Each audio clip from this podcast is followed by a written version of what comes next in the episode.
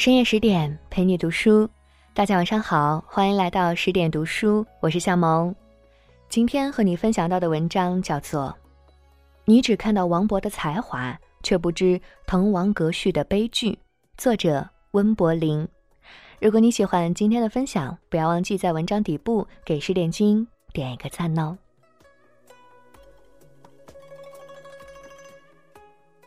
六六八年。大唐帝国发生了两件大事。第一，帝国经过几十年的奋斗，终于打败了高句丽。从六一一年杨广征讨高句丽算起，这场战争经历了两个朝代、四位帝王，足足打了五十八年，现在终于打赢了。第二，长安城外，两个年轻人在告别。两个年轻人的告别能跟帝国大事相提并论吗？真的可以。这两个年轻人，一个叫王勃，一个叫老杜。王勃来到长安以后，交了很多朋友，老杜只是其中一个。因为工作勤恳，老杜被擢升，前往四川担任县令。今天是老杜出发去四川的日子。站在巍峨的长安城外，王勃满含深情地说：“老杜，去了四川少吃点火锅，那里的笋不错，记得给我寄点过来。”老杜依依不舍地看着这个才华横溢的朋友，“嗯，知道了，你在长安小心点，别太张扬了。”王勃满不在乎的点点头。在唐朝，凡是送别都要写诗。这次也不例外，王勃当场写了一首送杜少府之任蜀州。城阙辅三秦，烽烟望五津。与君离别意，同是宦游人。海内存知己，天涯若比邻。无为在歧路，儿女共沾巾。这首诗有多好呢？他呀，能与帝国大事相提并论。一千四百年后，人们早已忘却了大唐帝国和高句丽的战争，却对这首诗朗朗上口。王勃是个神童，培养出这位神童的王家更是传奇。在隋末乱世之中，有个美丽的地方叫白牛溪。每天清晨，在清澈的水边、碧绿的草地上，王通。都正襟危坐着，跟弟子们讲述学问。作为王勃的爷爷，你或许以为他也是一位大诗人，实际上，他是一名优秀的教书先生，诲人不倦。他的学生不多，有这么几个人：薛收是李世民的十八学士之一；温彦博后来做了唐朝的宰相、中书令；杜淹。唐朝的吏部尚书，他还有个侄子叫杜如晦。王勃的叔爷爷王继恰恰和哥哥相反，他十一岁的时候就成为名动京城的神童仙子，因为写出了风靡文坛的《野望》，一跃成为五言律诗的奠基人。王勃的哥哥王杜在二十岁那年就考中了进士，妥妥的神童一枚。王勃更是将家族的优秀基因发挥到极致。六岁的时候，他就能写诗，构思无滞，词情英迈。九岁那年，在读了严师古著的《汉书》后，提笔写下了《指瑕》，指出了严师古的错误。这就好比，今天有个九岁的小学生读了爱因斯坦的相对论后，提笔写下了批判相对论的文章。并公之于众，你说厉不厉害？这么厉害的少年神童，让杜甫的叔爷爷杜义简逢人就夸：“我们邻居的儿子太厉害了。”就这样，王勃的开挂人生在大唐帝国发出闪耀的光芒。六六四年，十五岁的王勃给当朝宰相写信。直截了当的说了对时局的看法，打下那么多的土地根本没什么用啊。宰相一看，神童啊！立马向朝廷写推荐信。六六六年，十七岁的王勃直接给唐高宗写信，送上了自己新写的文章《乾元殿颂》，被授予朝散郎一职，由此出仕。当多数人还在浑浑噩噩的时候，王勃已经站在了人生的巅峰，俯视众生。在送走杜少府之后，王勃回到王府，做了件大事。踏入仕途后，王勃就被派到沛王府当修撰，常伴皇亲国戚，每天飞鹰走狗，喝酒烧烤，一群少年好不快活。当时，唐朝贵族们都喜欢一种游戏——斗鸡，沛王和英王更是行家里手。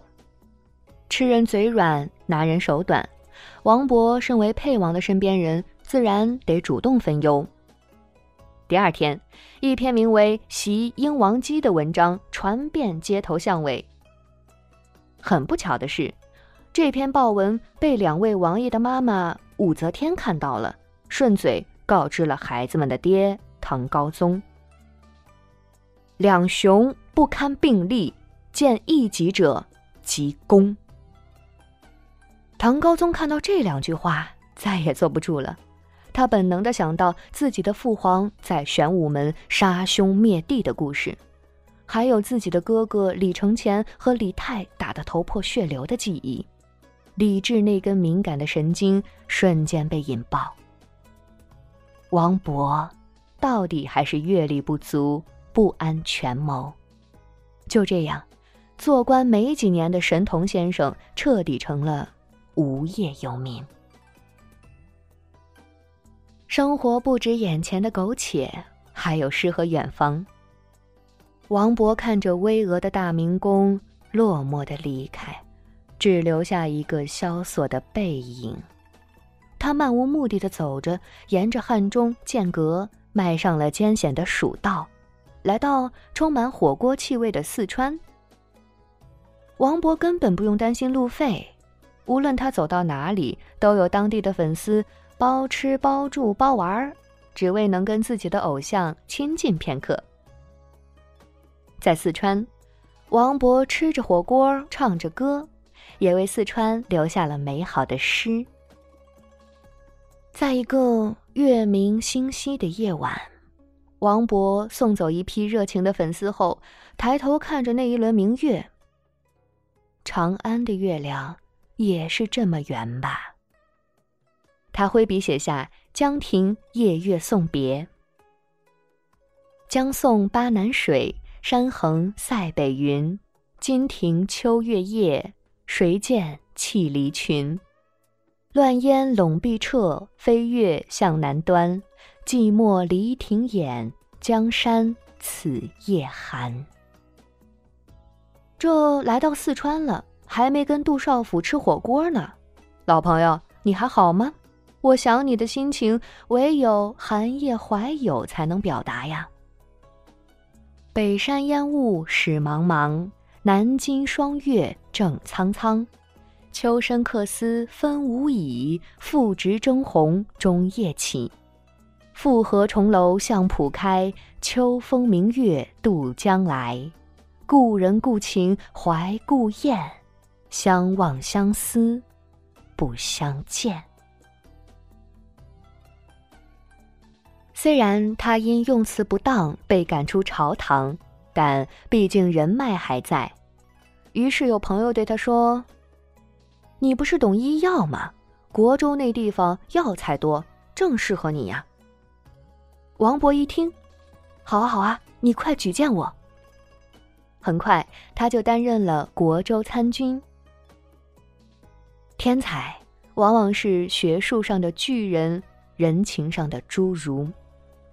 王勃上任之后，因为心软而私藏了一个逃跑的奴隶，但在某次喝酒之后，他想到世间还有律法二字，私藏奴隶是犯法的呀，那怎么办？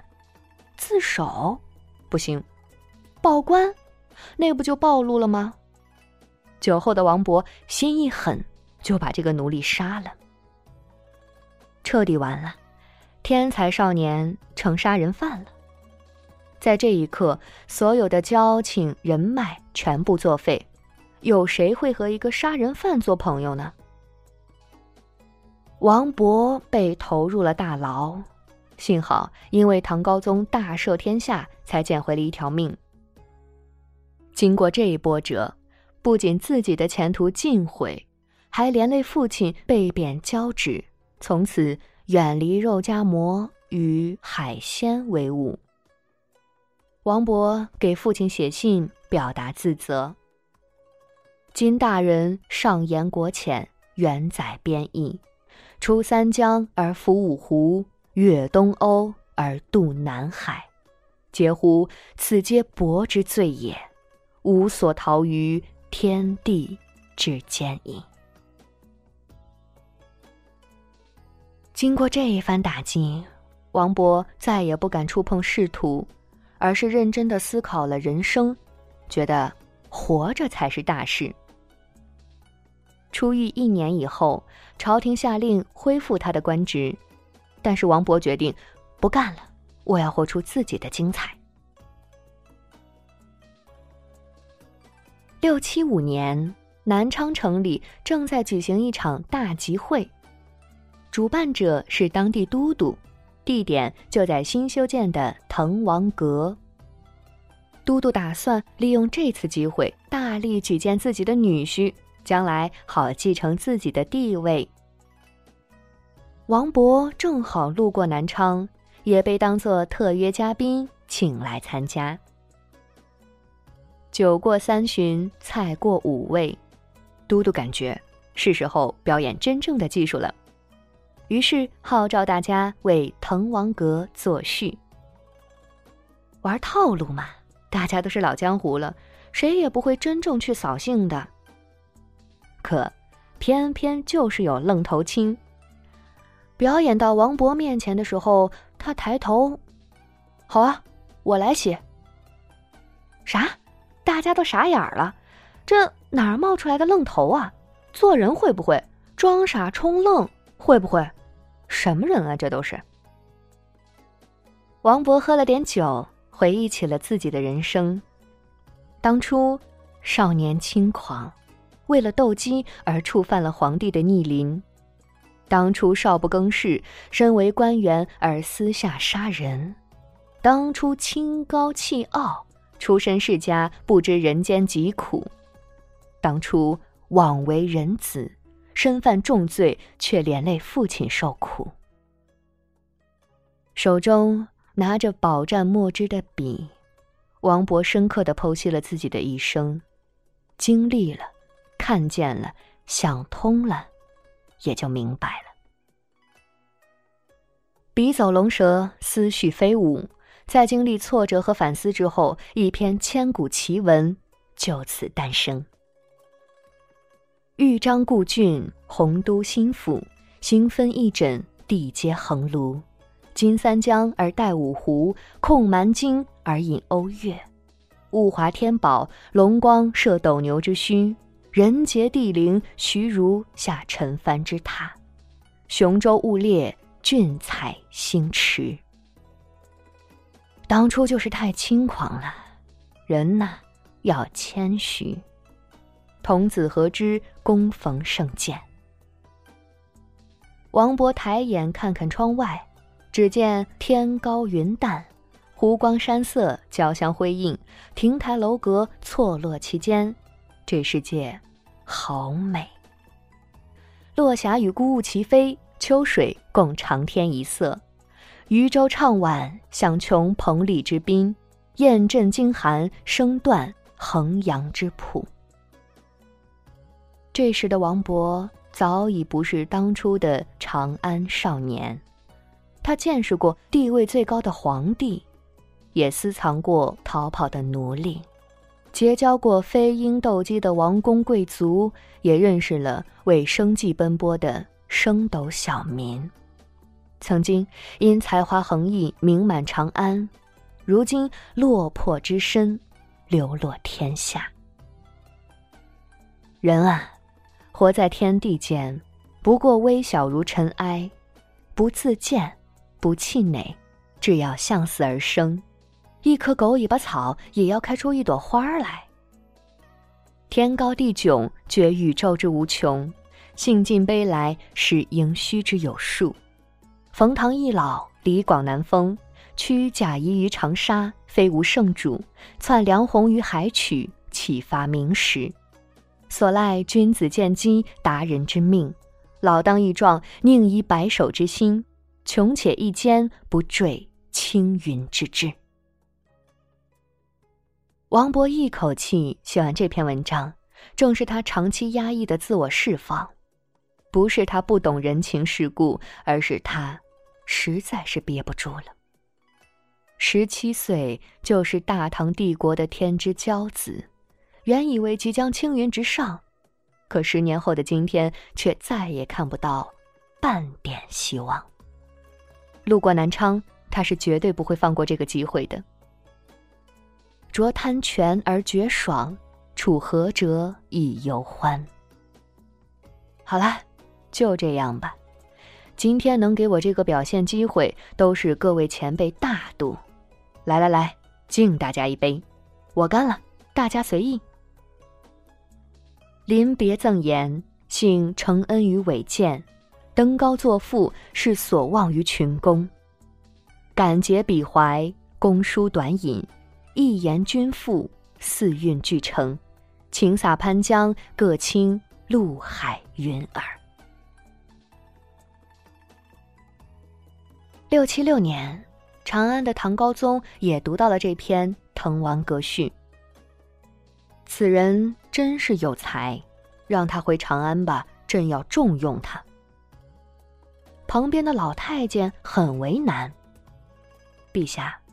王勃在南海溺水，已经去世了。一篇《滕王阁序》耗尽了王勃的所有心力，他只活了二十七年，却留给世界一千年。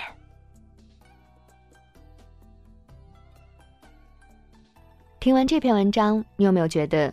一个人无论再需要朋友，也要给自己、给你关心的人留下一些独处的空间，让生命在独处里变得安静而丰盈。